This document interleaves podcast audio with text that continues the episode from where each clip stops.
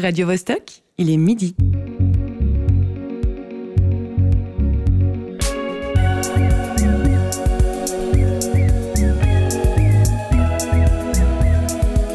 Midi bascule. Tous les vendredis à midi.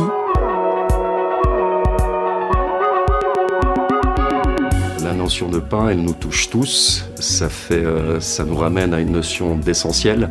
Euh, évidemment, c'est la nourriture de base dans la, plupart des cultures sur, la Terre, sur la planète. Et puis, c'est vraiment un truc ancestral euh, qui, nous, bouleverse, qui nous touche, euh, qu'on le veuille ou non. Bonjour et bienvenue. Il est 13h sur les, sur les bords égyptiens du Nil où serait apparu le pain ou le vin entre 4000 et 5000 avant Jésus-Christ.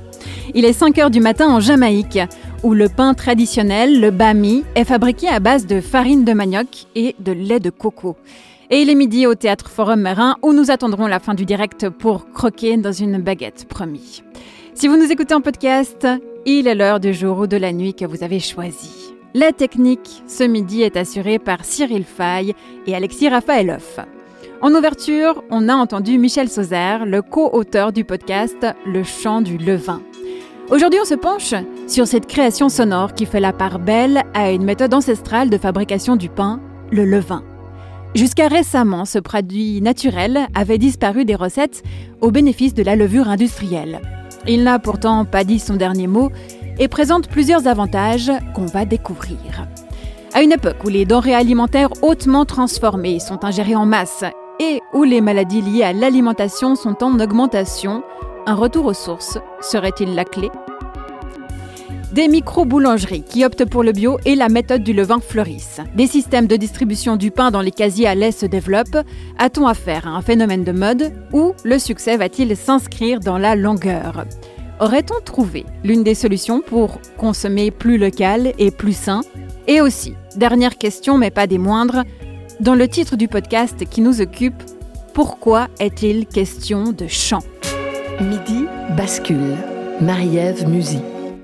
Avec moi autour de la table pour discuter de tout ceci, le co-créateur du chant du levain, Michel Sauzère. Bonjour. Bonjour.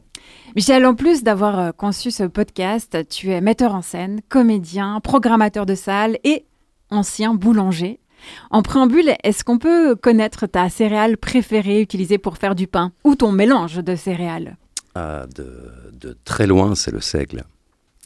Et euh, on aurait dû recevoir euh, ton collègue, le co-créateur euh, Pierre Odetta, qui est compositeur et musicien. Malheureusement, il a loupé le train, mais on l'entendra au téléphone un peu plus tard. Dans l'heure, ce sera à peu près à la moitié de l'émission. Face à toi, Michel, se trouve l'universitaire de l'équipe Midi Bascule, Candice Savoya. Tout à fait, tout à fait. Comment ça va? Je suis vraiment là pour euh, représenter le milieu universitaire. Et euh, ça tombe bien que ce soit le seigle, ta céréale préférée, parce que je vais en parler. Très bien. Tu m'as parlé aussi d'un aliment que tu apprécies énormément, le cheese naan. Qu'est-ce que c'est? Euh, le cheese naan, c'est euh, une version euh, francisée du naan, qui est le pain indien, où un jour, apparemment, un mec à Paris ou des Indiens qui ont immigré à Paris sont dit Tiens, on va mettre de la vache kéri dans le, dans le naan et ça va devenir du cheese naan. Et ça a trop bien marché. Et on en trouve euh, ici ou c'est toi qui le fabriques Non, non, t'en trouves dans les restos indiens. Et maintenant, il y a même, euh, ça s'est exporté en Inde, parce que du coup, les touristes, euh, quand ils vont en Inde, ils se disent Ah bah attends, il n'y a pas de cheese naan. Et donc, euh, je crois que l'Inde importe de la vache kiri euh, de manière assez importante, quoi. C'est excellent. En plus de visiter, comme, ane- comme anecdote, hein, après pour le reste, je ne sais pas, je ne veux pas juger. En plus de Pas de visiter les coulisses du chant du levain, nous entendrons des extraits du podcast et le tout sera évidemment agrémenté de quelques morceaux de musique.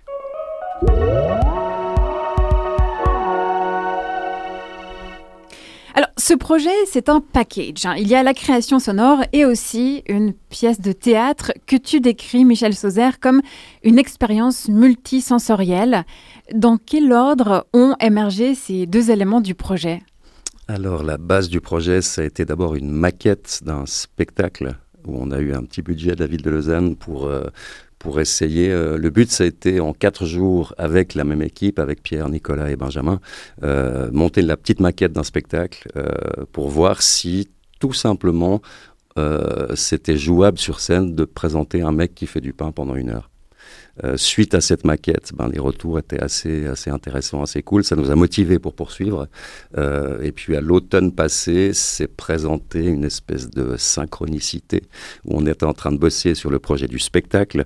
Et puis j'ai des potes, je crois que c'était Jérôme Richer d'ailleurs, qui me dit euh, il y a un appel à projet Radio Bascule pour un, un, appel à projet pour des podcasts. Et puis comme on avait le nez dans la farine, euh, ben, l'idée est venue assez rapidement. On a vendu ça en deux heures sur une table de bistrot en se disant ben, pourquoi pas pousser plus loin et puis décaler en plus le projet spectaculaire sur un projet audio. Sachant que l'audio, c'était aussi un truc qui nous intéresse les deux depuis longtemps.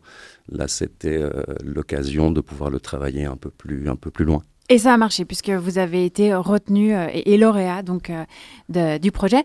Comment est-ce que tu as rencontré ton collègue? Comment est-ce que vous avez été amené à travailler ensemble là-dessus? Alors l'histoire avec Pierre, c'est une longue histoire, comme on n'est plus tout jeune non plus, donc ça fait comme moi une trentaine d'années qu'il est dans tous les circuits culturels, Lausanne et environ. Il a, une, il a une, une, carrière extraordinaire de pianiste, entre autres avec Piano Seven il est parti sur l'électronique, il est, il est, c'est un, un, compositeur complètement dingue. Et puis, je l'ai, en tant que programmateur, on s'est rencontrés, où il a, il a joué au Théâtre de 21 à Lausanne. Et puis après, on a été amenés à bosser ensemble sur des mises en lecture, ou euh, un peu sur le même feeling avec lequel on a bossé pour le podcast. On travaillait sur des lectures publiques où Pierre accompagne, plus qu'accompagne, il était partie prenante de la lecture. Donc c'est une complicité qui est assez grande maintenant. Tu décris ta performance scénique comme un acte poético-militant. Qu'est-ce que ça veut dire? Ça veut dire que sans trop dévoiler le spectacle lui-même, il y a des phrases comme ça qui sont balancées en audio, qui sont préenregistrées, où on serait plutôt dans ma pensée. Et puis l'idée, c'était de dénoncer certaines choses, dont la, comment les meuniers traitent le blé, comment l'industrie s'empare de tout ça, euh, mais sans, euh, sans que ce soit militant, lever le poing, crier très fort. Donc c'est des phrases qui sont dites très, euh, très, très doucement, très gentiment. Et puis le spectacle en entier baigne dans une atmosphère qui est assez, qui est assez douce. Donc c'était dénoncer, dénoncer des choses, mais sans crier. Alors le podcast, quant à lui, se décline en trois épisodes. Le premier extrait que j'ai choisi se situe au tout début de l'épisode 1.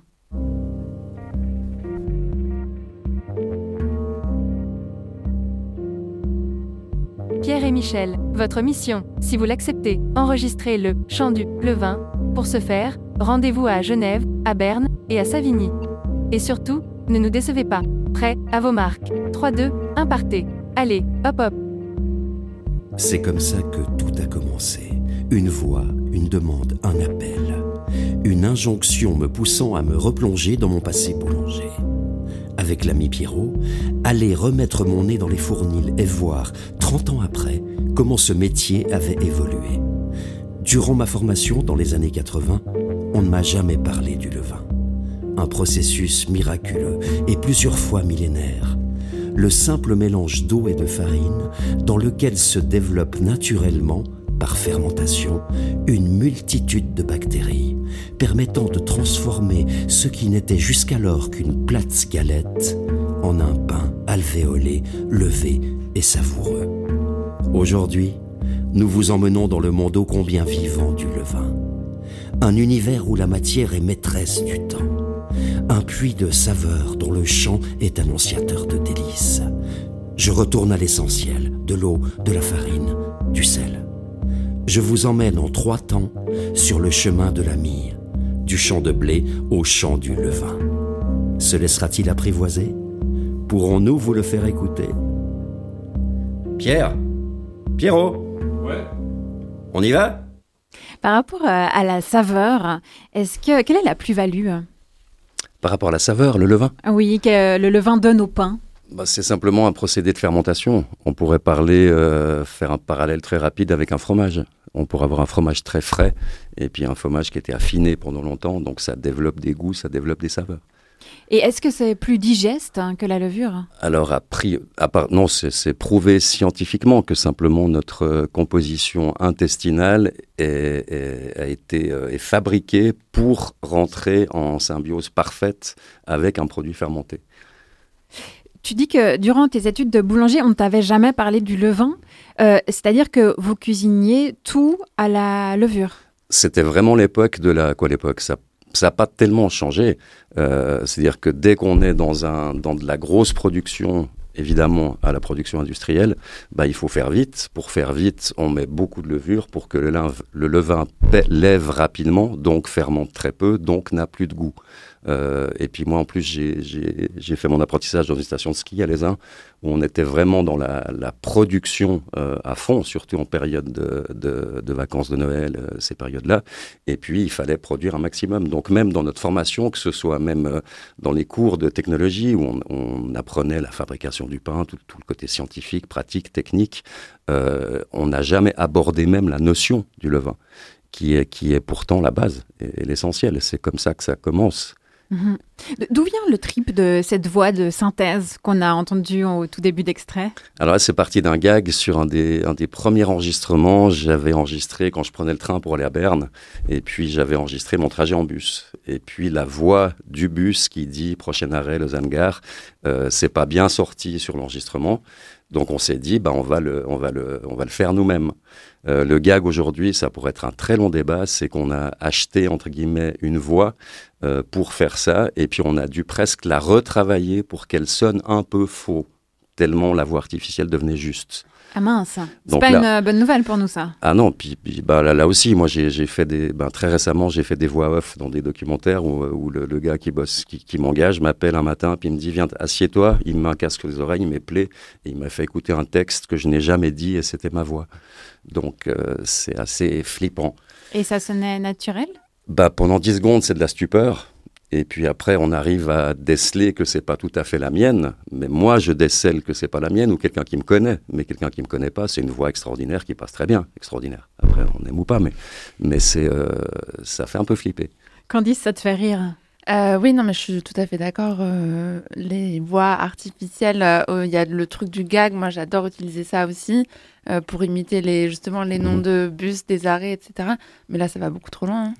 Oui, effectivement. On- nous, on va faire un, on va oublier tout ça hein, et on va se concentrer sur le podcast. On fait un saut dans l'épisode 2. C'est Bojana Antovic qui est interviewée. Elle possède la plus petite boulangerie de Berne, 12 mètres carrés. On a toujours, on a, fait nos pains avant levure à, à la maison. Mon compagnon, il faisait plus de pain que moi. Il avait plus d'expérience que moi. Et hum, on faisait des tresses, des, des pains sim- simples, mais euh, chaque fois qu'on on allait en France, on, a- on avait ces baguettes traditionnelles au levain. Et puis moi, je me demandais toujours, Julien, mais c'est quoi le levain? Moi, je- moi je connais pas, je connais pas ça. Et puis, il, il, il a pas pu m'expliquer. Et j'ai une, voilà, j'ai recherché un petit peu et puis il avait euh, tout bêtement, je pense en tutoriel, euh, how to make your sourdough. ah bah voilà, je pourrais faire ça mais ce soir. Et c'est comme ça, euh, ça a commencé. J'ai fait mon premier levain, j'ai, commencé à comprendre comment ça fonctionne quand j'ai fait mon premier pain et quand j'ai goûté ça, je me suis dit bon, il a, on peut plus aller en arrière. Ouais. Ça est devenu un peu une une addiction, un intérêt énorme aussi à comprendre pourquoi ça marche comme ça, pourquoi ça n'a pas marché. J'ai commandé, je pense, environ 50 livres sur, euh, sur cette thématique et je commençais de lire tout.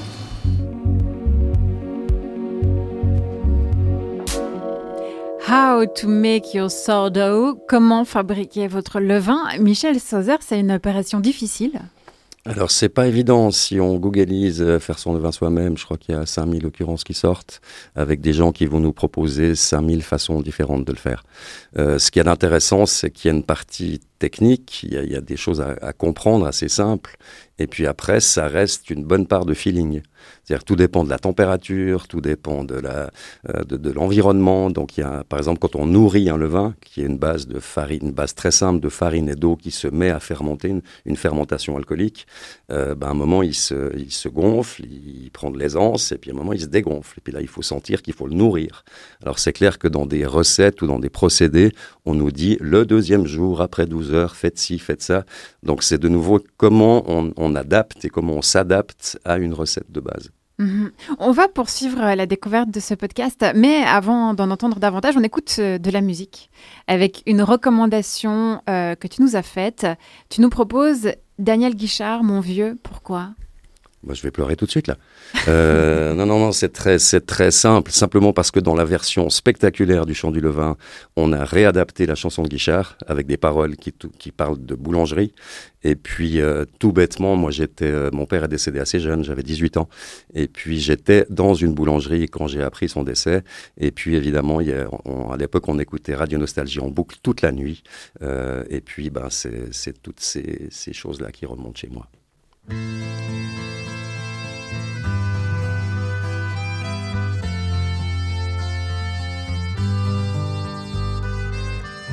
Dans son vieux par-dessus râpé, il s'en allait l'hiver, l'été, dans le petit matin frileux. Mon vieux, il y avait qu'un dimanche par semaine, les autres jours c'était la graine qu'il allait gagner comme on peut.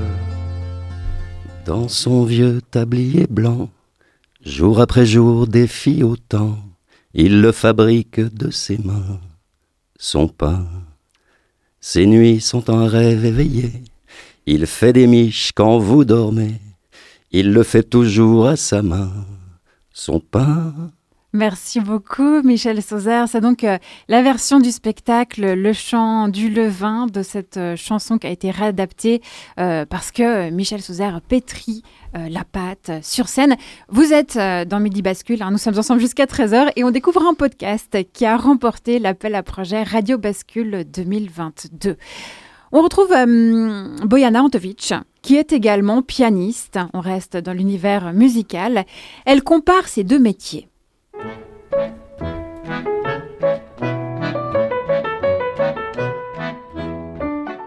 Peut-on trouver des correspondances, des liens entre la pratique de la boulangerie et celle du piano?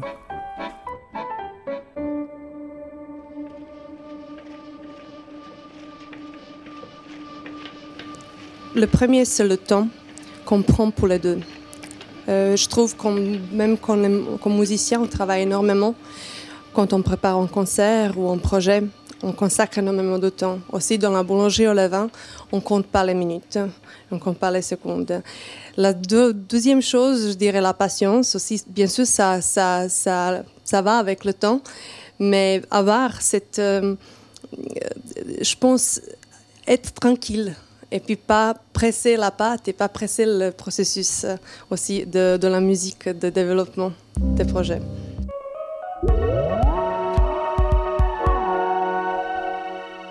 Ne pas presser la pâte ni le processus de développement d'un projet. Candice, ça te parle? Euh, oui, j'ai l'impression que c'est de plus en plus difficile en fait euh, aujourd'hui dans le monde artistique et culturel parce qu'on est toujours soumis à des délais, il faut produire, il faut faire des choses pour décrocher des subventions, pour décrocher des dates, etc. Et en fait, on se perd facilement dans cette productivité alors que effectivement, je pense que euh, c'est un art, enfin voilà, c'est euh, des choses qui sont susceptibles de s'améliorer avec le temps et de laisser le temps long pour la création. Et même au-delà de la création artistique, ça concerne la vie dans son ensemble. Je te vois hocher la tête, euh, Michel Sauzer, tu es d'accord? Bah, effectivement, moi, à travers le spectacle, le podcast, c'est une espèce d'ode à prendre le temps et puis être un peu tranquille. Et je suis le premier à être un paradoxe vivant par rapport à ça. Donc, je me bats moi-même là contre. Euh, mais évidemment, dans, quand tu parlais de la culture avant, il y a une, une chose qui a un tout petit peu changé dans le bon sens, c'est que de plus en plus des projets euh, font des répétitions en amont.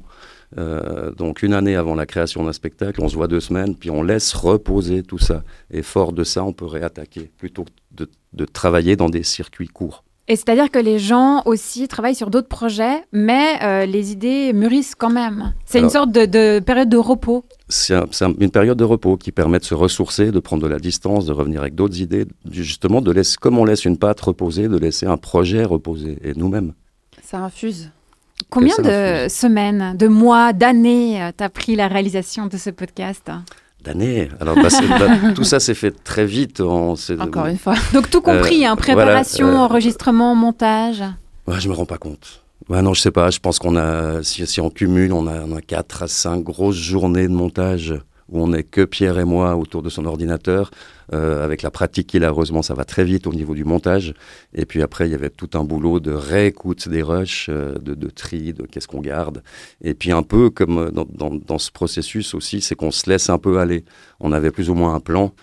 mais c'est surtout entre nous, au moment de, de composer le podcast, que les choses sont nées. C'est-à-dire que vous aviez beaucoup de rushs par rapport à ce qui a été gardé Alors c'était ce que nous a, on nous a prévenu qu'il fallait faire attention avec les rushs. On a, on a cédé en, à la tentation d'en faire beaucoup.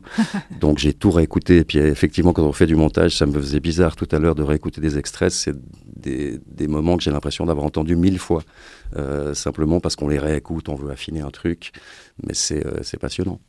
Est-ce qu'il y a une étape qui t'a paru plus compliquée qu'une autre?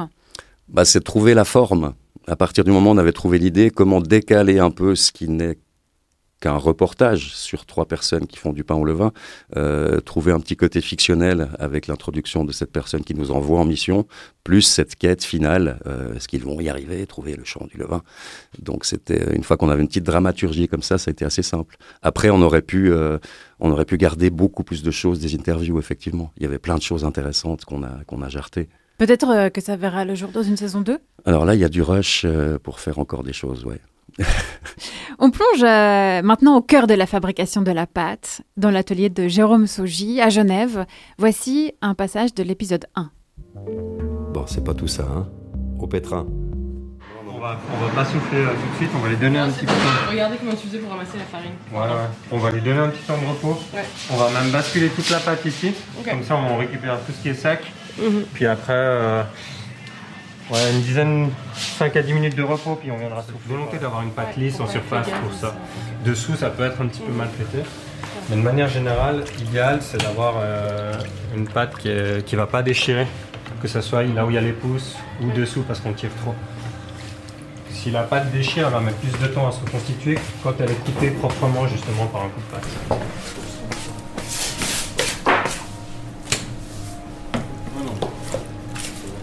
J'ai choisi cet extrait pour ces bruits d'ambiance qui nous immergent dans le laboratoire de Jérôme Sogy. Quel était le matériel technique utilisé? Est-ce que la prise de son sur le terrain était une expérience nouvelle pour toi? Alors pour moi c'était assez nouveau, pour Pierre un peu moins. Donc là on était, on avait chacun son zoom. Et puis euh, moi je m'étais bien préparé. J'avais deux types de micros, j'avais plein de trucs différents. J'avais, j'avais pensé le truc. Puis quand on est entré dans le laboratoire de Jérôme, euh, instinctivement j'ai mis play sans me poser de questions. Euh, parce que tout ce qu'il a dit d'entrée était intéressant. Donc je me suis même fait dépasser par ça. C'est-à-dire qu'il n'y a pas une attention particulière à la qualité d'enregistrement. Heureusement, ça donne pas trop mal. Mais euh, j'avais préparé plein de choses, puis en fait, c'est pas ce qui s'est passé. Euh, puis le coup classique sur le deuxième podcast, tu commences, il n'y a pas de pile, etc. Euh, donc il y a eu plein de petites aventures par rapport à ça. Mais c'était euh, c'était super intéressant de, de, ouais, de capter des sons de façon différente. Mais il n'y avait pas de pile, c'est-à-dire que vous avez fait avec un seul zoom ou euh... Non, non, c'est, on, on, on, a doublé les choses, mais tout d'un coup, il y avait une interview qui, se passait très bien, puis on était en panne de pile, euh, Pierre qui zonait dans tous les coins du labo avec son propre zoom. Euh, il y a eu un petit moment intéressant avant, tout d'un coup, on a, il a capté le bruit d'un pétrin qui tourne, et puis il est sorti du labo en me disant, c'est bon, j'ai le truc. Et puis là, dans le produit fini, c'est un, on entend vraiment ce pétrin qui tourne, mais qui très gentiment devient une musique et qu'il euh, commence à composer lui-même. Donc le pétrin, tu peux juste nous rappeler ce que c'est? Le pétrin, c'est cette espèce de grand bras qui, fait, qui mélange la pâte euh, pour décharger l'homme de ce travail fastidieux. Ah non, il n'y a plus personne qui fait ça à la main, à part toi sur Alors, scène. Ou, ou euh, ce qu'on entend de Jérôme dans l'extrait qu'on a entendu. Ils sont, ils, avec une stagiaire, ils sont les deux dans, un, dans une table qui a à peu près cette dimension ici. Et puis ils, sont, ils ont les mains dans la pâte et là ils pétrient à la main de nouveau pour ne pas brusquer euh, et puis enclencher un processus de façon très douce. Tout au long du podcast, il y a un suspense. Le chant du levain se fait attendre. À la fin des épisodes 1 et 2, euh, l'absence est soulignée par un running gag. Pourquoi n'as-tu pas capturé ce son chez tes hôtes? Euh, C'est parce qu'il faut être au bon moment. Il faut être là au bon moment. Euh, c'est comme, je sais pas, voir une fleur s'ouvrir, euh, il faut être là pour le capter. C'est-à-dire que ça arrive tous les combien de temps? Une fois par 24 Alors, heures? C'est, Comment ça se Par passe? rapport à ce qu'on disait avant, c'est cyclique. Ça peut, ça, ça arrive pas n'importe quand, à intervalles réguliers. Mais en fin de compte, moi, ce qui m'a amusé, c'était de, de, revenir à moi. Euh, dans ma petite cuisine, bah, j'ai une cuisine dans, ma salle de répétition et puis j'ai un levain qui est sur, qui est sous le plafond, sur une barre chauffante euh, où il y a de l'eau chaude qui passe. Euh, et puis je me suis amusé un soir à, quoi, je me suis amusé chaque fois que je le nourris. Je me suis rendu compte que quand j'incline le bocal, ben il y a un son, il y a un petit bruissement. Comme ça. Euh, et puis on a fini par le capter avec un petit micro qu'on a mis dans le bocal. Et puis évidemment, Pierre l'a amplifié après, l'a modifié aussi. Mais c'est ce qu'on entend à la fin, c'est vraiment le, son du chant du levain. Chers auditeurs, ici vous êtes sages, vous l'entendrez peut-être tout à l'heure. Candice, je sais que ça a été dur pour toi de trouver un sujet autour du levain pour ta chronique. Est-ce que tu vas nous parler de l'intolérance au gluten, des gens qui faisaient leur pain maison pendant le confinement ou des différentes typologies de farine? J'hésite. Quel rapport entre le pain et le LSD Ah oui, Je savais pas, mais c'est presque la même chose. Là, du coup, vous vous demandez ce que j'ai mis sur mes tartines ce matin. mais c'est pas des conneries. J'ai appris, grâce à mon ami Donatien, l'existence de l'ergot de seigle. C'est un champignon vénéneux qui pousse sur les céréales, notamment le seigle. En fait, c'est de la moisissure. Et c'est à partir de ça qu'on fabrique le LSD. Donc si on fait pas gaffe et qu'on met des grains de seigle ergotés dans son moulin, eh bien ça fait de la farine magique et du pain qui rend fou. Et alors là, attention. L'histoire regorge de faits divers, tous plus dingues les uns que les autres. allez, c'est parti pour un cours d'histoire de l'ergot de seigle. Strasbourg, 1518. Trois ans de famine. Vendredi 12 juillet, une femme n'a plus de lait pour son bébé, elle le jette dans la rivière et se met à danser dans la rue. Rapidement, une, deux, trois, puis 400 personnes se mettent à danser frénétiquement sans raison. C'est la teuf. Ibiza avant l'heure. Sauf que ça fait moins rêver. Au bout d'un moment, les gens meurent. Transe, convulsions, hallucinations, pieds en sang, cartilage apparent, crise cardiaque. Mais quelle horreur En fait, c'est un peu ghetto comme rêve parti. Tu m'étonnes. Donc là, le maire intervient. Il fait construire un dance floor, réquisitionne tous les musiciens de la ville pour jouer jour et nuit et organise des ravitaillements. Une sorte de récupération politique de la fête pour soigner le mal par le mal. Sauf que ça marche pas du tout. Il y a de plus en plus de monde et de morts. Jusqu'à 30 morts par jour, 2000 au total sur deux mois de danse collective. Et, et tout ça à cause du pain? C'est une des pistes, mais on n'est pas sûr. Le clergé a essayé d'étouffer l'histoire, de faire croire à une punition divine des pauvres. Paracels, champion suisse de médecine et d'astrologie, dit que c'est une révolte des femmes contre la tyrannie conjugale. Bon, lui, il avait pris des trucs, c'est sûr. On ne saura jamais vraiment. Détresse psychologique, malnutrition, superstition religieuse, hystérie collective ou pain contaminé. C'était le Moyen Âge et il y a plein d'histoires comme ça. Il y a même un doute sur la chasse aux sorcières. On se demande si c'était pas des victimes de l'ergot de seigle cultivées à Salem, dans l'Essex, le Norfolk, et en réalité un peu partout à l'époque parce que ça pousse bien même dans des conditions pourries.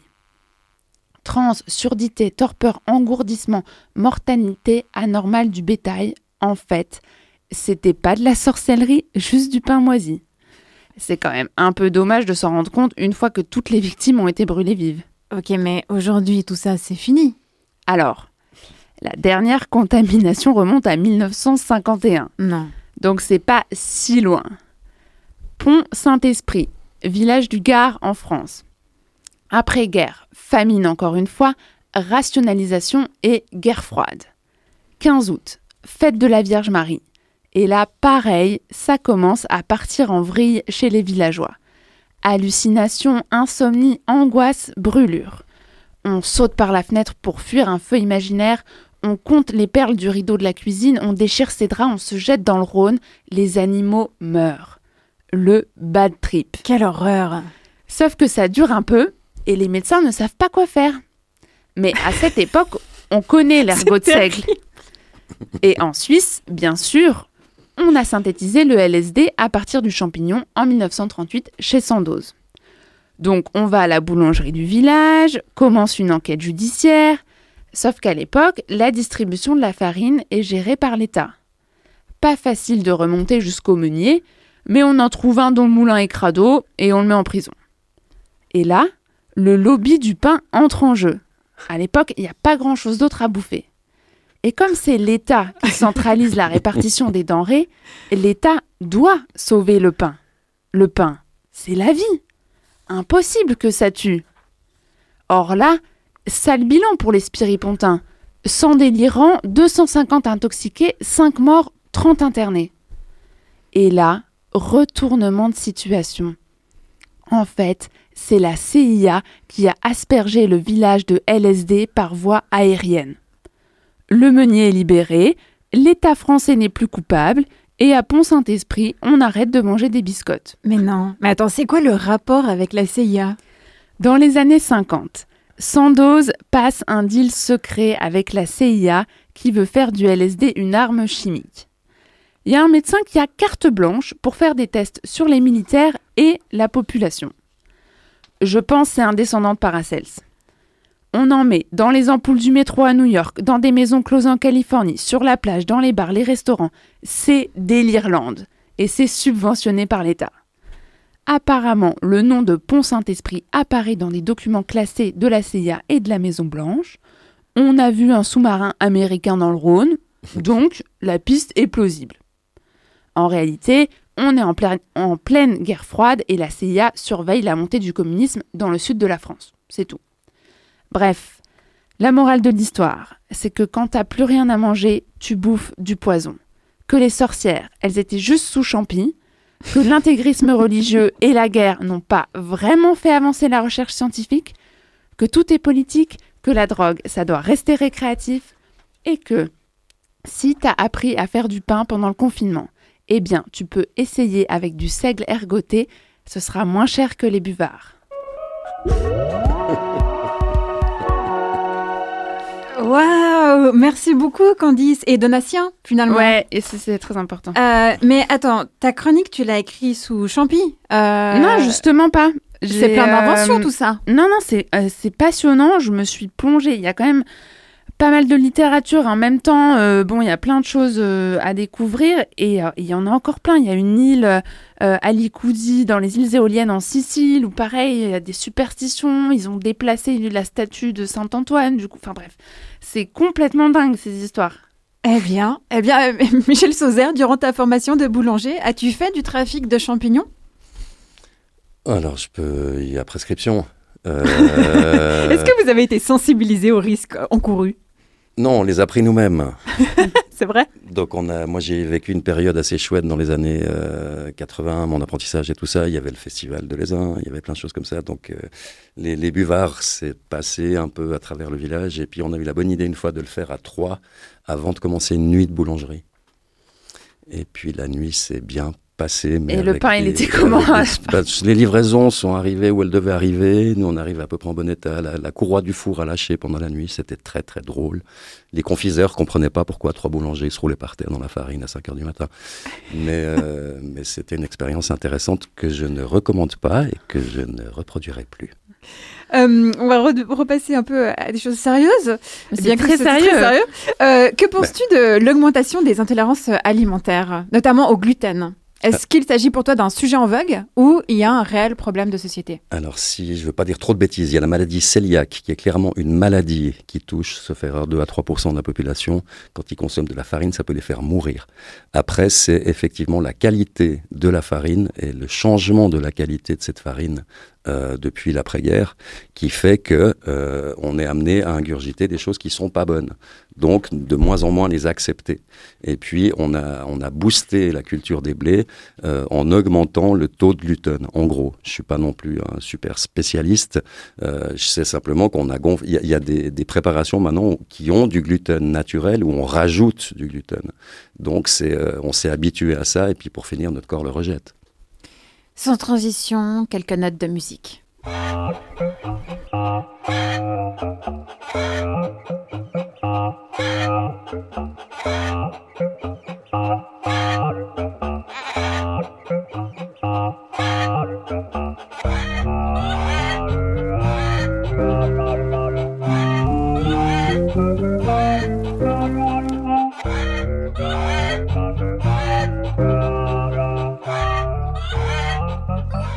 Vous qui nous écoutez, vous êtes euh, bien dans Midi Bascule.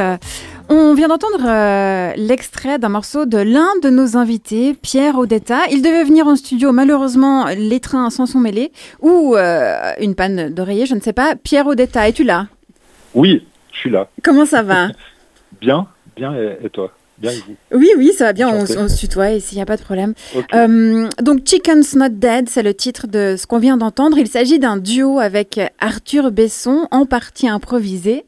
Est-ce que tu peux nous parler euh, de ce morceau? Alors, euh, c'est un morceau en hommage au, poulet. voilà, pour résumer un petit peu le- l'esprit. et euh, c'est un morceau composé par Arthur. Et en fait, ben voilà, c'est un duo qu'on vient de commencer. En fait, on a on a fait que, trois concerts pour l'instant. Et c'est un duo où Arthur joue euh, de la clarinette, de la guitare, et euh, moi je joue du, sampler comme d'habitude. Et puis euh, donc voilà clavier. Et puis bah, on joue on joue les deux et puis on a beaucoup de plaisir. Lui vient plutôt de la, musique de théâtre. Il a fait aussi des groupes rock, dont Karl Specht. Moi je viens plutôt de, la musique électronique, vaguement jazz. Et, euh, et puis voilà, c'est une belle rencontre. Et vous avez sorti un album Et on vient de sortir un album, effectivement. Et ça, ça met un extrait en fait qu'on vient d'entendre. On va revenir au podcast. Comment as-tu créé la musique du chant du levain? Alors, euh, bah, c'était assez euh, collectif, on va dire. C'est dans les dans les répétitions, en voyant euh, Michel martyriser sa euh, oui, oui, carrément. Et euh, oui, il y a quelque chose de très, euh, comme un peu, euh, si on travaillait avec des danseurs, en fait. Donc moi, j'étais un petit peu, j'étais à dispo, j'étais là et je le voyais faire ces choses. Et puis c'est venu un petit peu comme ça. Puis après, ben, je rentrais chez moi. et puis je réfléchissais comment je pouvais agencer mes sons pour pouvoir après jouer en direct avec lui. En fait, le but c'est de, de le suivre en fait, c'est de pouvoir de pouvoir jouer avec lui, comme si finalement on est un, pour moi je le vois comme un autre musicien en fait. Et la répartition des tâches, comment s'est-elle passée sur le terrain? Parce que au niveau narratif, tu es censé être sur place dans les ateliers. Apparemment, tu étais sur place, mais on ne t'entend pas vraiment prendre la parole. Pourquoi? Bon, euh, j'étais sur place surtout pour euh, faire la prise de son en fait, pour pouvoir euh, ramener des sons de ces ateliers et pouvoir les utiliser après pendant le, le spectacle en fait. Donc c'était plus ça le, le, but. disons que moi je suis dans- quand même plus musicien que boulanger. et C'était quand même Michel qui, qui tenait le micro, quoi, qui posait les questions et qui, qui euh, voilà, qui, est dans le sujet. Puis ben, moi je, suis un peu illustrateur, on va dire euh, sonore. Donc euh, je venais plutôt à la pêche au son en fait. Michel Sauzer, tu as envie de réagir à ça? Non, non, ce qui, c'est juste quand Pierre parle, c'est bonjour Pierrot. Euh, c'est juste le, là, là, on, mais c'est normal vu qu'on a beaucoup travaillé tout ça, c'est qu'on a fini par mélanger les deux. Donc on parle à la fois du podcast et du spectacle, euh, qui pour finir se sont contaminés l'un l'autre. Oui, donc euh, Oui, quand, quand ouais, il dit qu'il crée avec oui, toi euh, par rapport à la danse, etc., là, tu parlais surtout de la scène, Pierre. Oui, là je parlais de la scène complètement. Mais c'est vrai que pour moi c'est un petit peu mélanger les deux parce que c'est un- ça part du, du même sujet. Donc voilà. Mais sinon, pour les podcasts eux-mêmes, alors là on- c'était plus euh, en, en studio. Donc euh, Michel était euh, chez moi dans mon, dans mon petit studio d'enregistrement. Et puis euh, et puis euh, c'est venu comme ça, assez spontanément en fait, euh, en fonction de, de ce qui se passait. On a fait ça un peu comme un, un- ça a été assez je- jeté quoi les choses. C'est ça que j'ai bien aimé. Il y avait une part d'impro. Finalement, le fait qu'on a fait de la scène euh, ensemble, bah, ça a aidé euh, à faire ça en fait. Par rapport au contenu, euh, à cette histoire de levain, de fabrication du pain, etc., est-ce qu'il y a quelque chose qui t'a particulièrement marqué, personnellement? Ben euh, oui, euh, enfin effectivement, c'est bah, c'est- tellement le pain, c'est tellement un truc euh, du quotidien justement euh, pour tout le monde que qui concerne vraiment tout le monde. Il n'y a pas de, il y a rien. euh, tout le monde est concerné par le pain. En fait, c'est le truc le plus simple. Et puis en fait, c'est un, un business pas possible. Et, et, euh, alors j'ai appris un peu là-dessus parce que c'est vrai que je m'y intéressais pas vraiment avant. Et euh, voilà, là je me suis dit, c'est vraiment, euh, c'est terrible ce qui se passe. Donc voilà, c'est une manière, on va dire. euh, euh, D'être actif, hein. ouais, de, de- de- militer, comme euh, Michel euh, Oui, l'a dit tout à l'heure. clairement, il y a quelque chose de militant dans, dans sa manière de faire. Et Mais- puis c'est le boulanger qui parle, donc euh, on a envie d'écouter. quoi. Enfin, on se dit, bah, c'est la personne qui fait du pain qui nous dit qu'on est mal barré, donc c'est- à écouter, je pense. Ouais. Merci beaucoup Pierre Odetta pour cette intervention. On va raccrocher avec un nouvel extrait qui provient de l'épisode 1. On retrouve Jérôme Soji à Genève. Ciao bonhomme.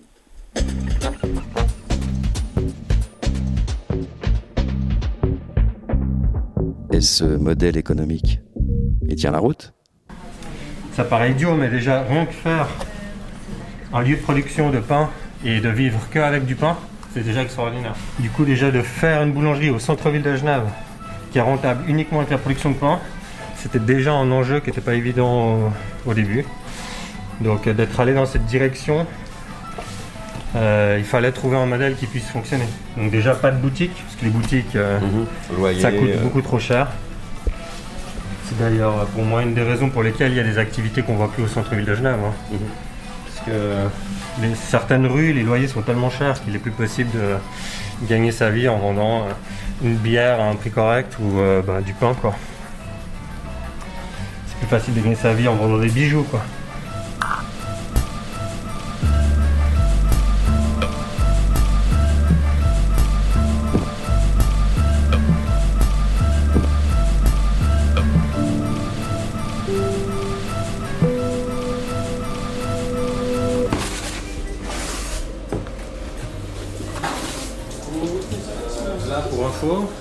Tous les grands pains là, vous voyez avant, les médailles qui étaient là, les pains de mie qui étaient là et euh, des pains en format cube, sans gluten.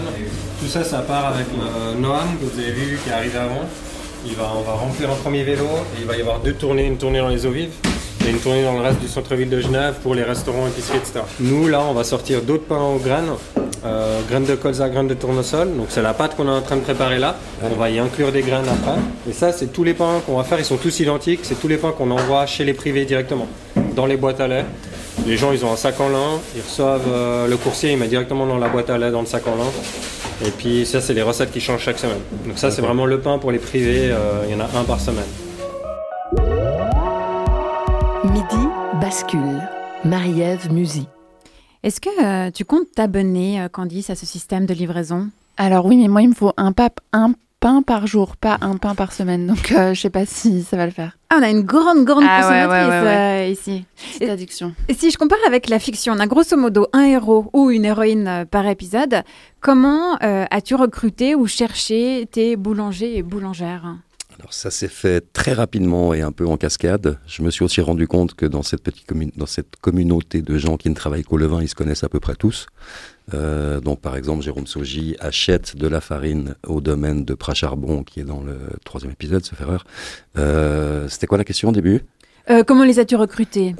Ouais, donc c'est ouais, je suis parti de que j'ai rencontré, euh, Fabio Mastroianni à Savigny, que j'ai rencontré lors d'une euh, soirée autour du pain. Et puis qui m'a commencé à me parler de ce qu'il faisait dans sa ferme. Et puis après, ce qu'on a quand même essayé de cibler, j'avais j'avais cinq ou six noms, c'était d'avoir des lieux différents et puis d'avoir des. Ben une fois c'est un couple, euh, une fois c'est une micro boulangerie qui est toute petite. Jérôme, il est dans, un entre-deux, il n'a pas de magasin, mais c'est quand même un joli labo de 60 mètres carrés.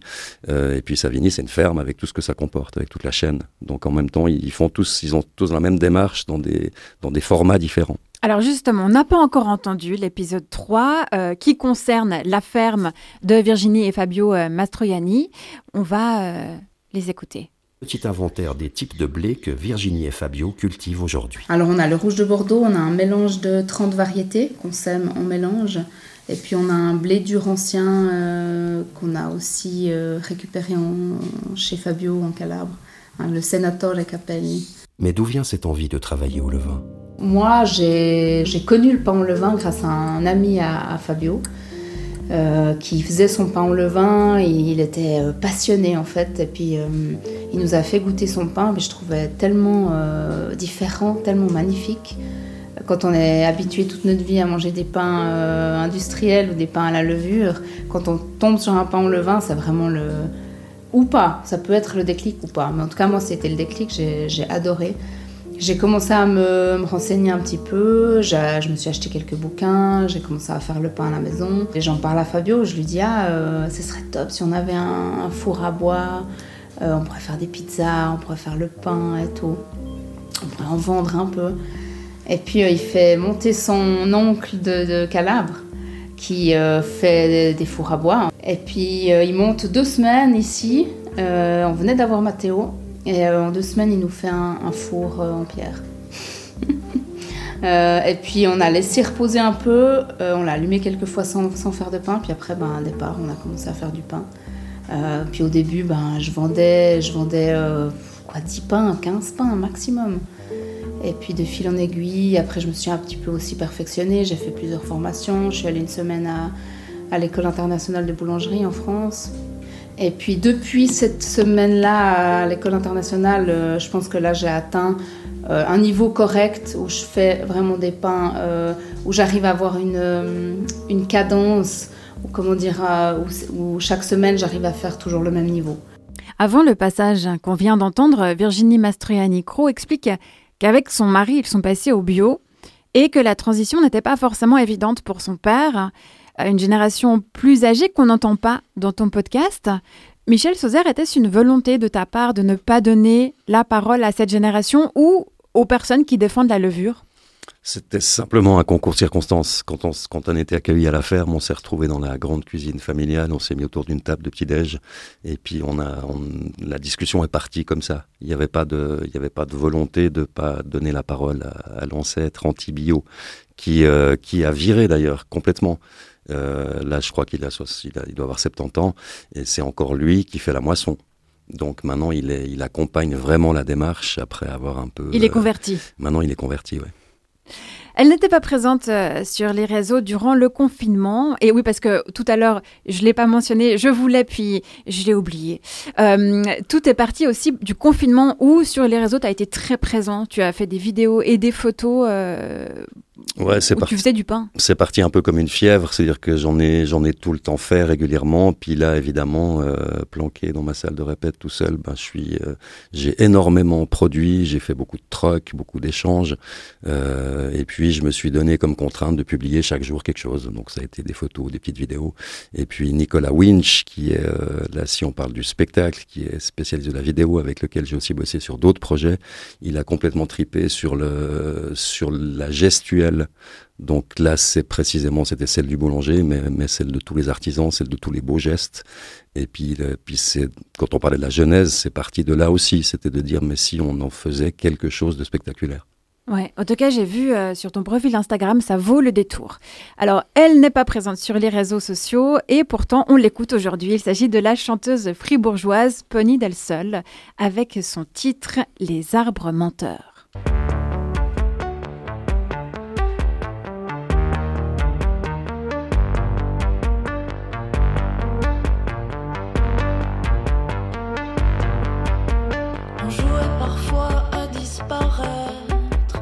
Chers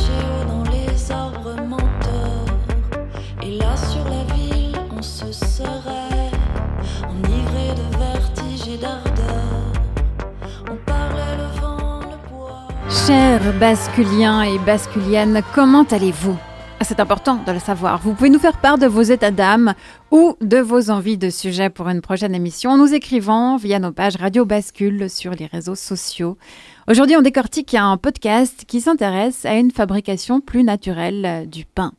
L'une des questions récurrentes de chaque épisode était quelle est la boulangerie du futur? On commence avec la réponse de Jérôme Soji. Euh, moi, je pense que ça va suivre exactement ce qui s'est passé pour la brasserie. C'est-à-dire qu'on a touché le fond au niveau qualitatif, standardisation. On est arrivé à un, summum de la boulangerie industrielle fin des années 90, début 2000. Ça reste un métier de passionné avec des gens qui ont plein de bonnes idées, plein de passion. Beaucoup de gens font du pain chez eux. On vit une période aussi où les gens se posent beaucoup de questions quant à leur euh, avenir professionnel, euh, à ce qui fait sens pour eux. Enfin, ils essayent de vraiment trouver un moyen de, de passer des journées dans un élément qui leur convient. Et euh, la boulangerie, c'est vraiment un très très beau métier sur ces aspects-là. C'est pas facile, on l'a dit avant, mais c'est vraiment un très très beau métier qui attire plein de gens. Mhm. Et ce qui s'est passé dans la brasserie, c'est qu'en 30 ans, en fait, on est passé de 3-4 grandes brasseries industrielles en Suisse à environ 1200 microbrasseries aujourd'hui en Suisse. Alors elles sont peut-être pas toutes rentables, elles sont peut-être pas toutes euh, super, etc. Mais ça fait exploser la diversité des bières, des goûts, des arômes, des possibilités de dégustation et elles sont toutes le fait de gens qui sont passionnés. Et je pense que pour la boulangerie, c'est pareil. Dans 20 ans, on se revoit, il va y avoir plein de micro-boulangeries partout, qui vont faire plein de pains très différents avec des traditions très différentes. Et, euh, et en fait, de nouveau, il va y avoir une explosion de la diversité des pains produits. C'était un passage de l'épisode 1 et voici la réponse de Virginie Mastroianni-Cro dans l'épisode 3. J'espère qu'il y ait vraiment des communautés où il y aurait la boulangerie qui utilise les farines euh, du coin, euh, qui travaille main dans la main avec l'agriculteur, il y aurait voilà la laiterie qui, qui euh, transforme le fromage euh, directement sur place. On éviterait tous ces, tous ces transports. Finalement, voilà, on, est arrivé, on est arrivé là maintenant. On est arrivé à, à- on, on doit, on doit tout transporter pour tout transfor- transformer à l'autre bout de la planète ou à l'autre bout du pays. Alors que finalement, on- on- le savoir-faire, il est là. Chacun peut l'apprendre aussi. Mais ce serait, moi, je verrais ça vraiment des, des, des micro-économies un peu partout.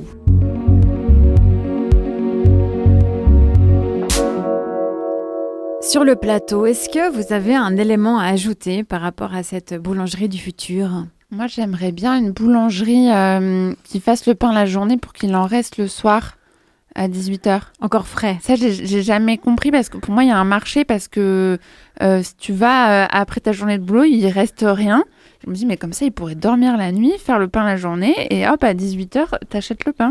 Ouais, est-ce que tu sais pourquoi ça ne se fait pas, Michel Sauzard Bah, c'est contraire. Il faudrait pouvoir doubler les équipes dans les boulangeries et puis qu'il y ait aussi des gens qui, qui travaillent la journée pour sortir du pain en fin de journée. Mais c'est un peu compliqué. Donc tu fais la, juste la boulangerie de nuit. Enfin, le... Bon, et là, là, je rappelle que Candice est une très grande consommatrice, un pain Ouais, par jour. Est-ce que tu sais, tu connais la moyenne à peu près? Euh, erreur, euh, ce, ce dont je suis certain, c'est que c'est en nette baisse euh, année après année. Euh, sauf erreur, dans les années 80, ça devait être 200 grammes par jour. Ce qui, ça me paraît, j'ai l'impression que c'est beaucoup moins aujourd'hui. Mhm. C'est moins, aujourd'hui, c'est moins que 200 grammes par jour. En tout cas, en 1951, en France, c'était euh, 90% de l'apport calorique venait du pain. Ouais. 90, c'est Ouais. énorme. Bon, après, euh, regarde que, où ça les a voilà. menés euh, dans Et- ce que tu nous as raconté. Exactement, la disette, euh, l'après-guerre, bon, on n'y est plus. Michel Sauzard, euh, une frustration sur un point que tu n'as pas pu traiter et qui figure pas dans le résultat final. Tu nous as dit que c'était très très riche ce que tu avais récolté dans les ateliers, dans le laboratoire de Jérôme Sougy. Est-ce qu'il y a quelque chose que tu vas absolument partager avec nous maintenant?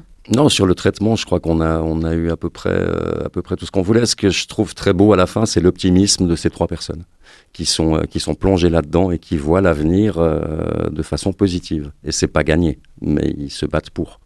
On a entendu huit extraits de la création sonore Le Chant du Levain. Pour avoir l'entier du podcast, chers auditeurs, rendez-vous sur notre site radiobascule.ch sous l'onglet Écoutez. Et il me semble qu'il manque quelque chose pour terminer cette heure, non, Candice? Le chant Et le chant du levain Le chant du levain? Il est tellement doux, tellement précieux et tellement difficile à capter et à apprivoiser que j'ai décidé de vous faire entendre le chant de mon levain. Tendez l'oreille.